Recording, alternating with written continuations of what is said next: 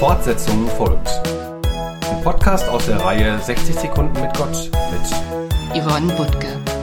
Das Thema der Woche heißt Briefgeheimnis von Briefen und Botschaften. Kommen wir heute also zum Briefgeheimnis.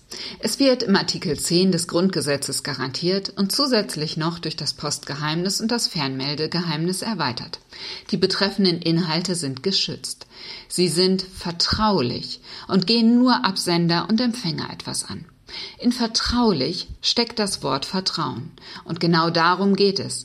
Ich vertraue einem anderen etwas an.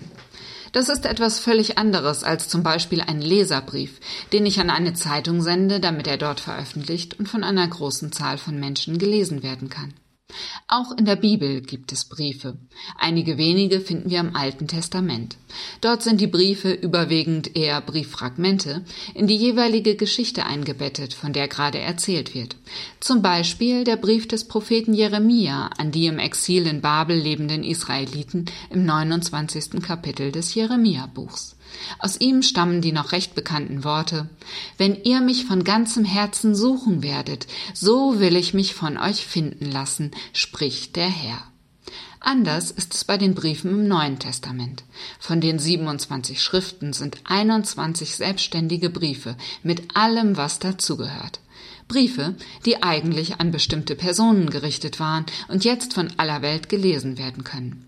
Wie das gekommen ist, dazu morgen mehr. Fortsetzung folgt. Morgen bei der Evangelischen Kirchengemeinde Lippstadt.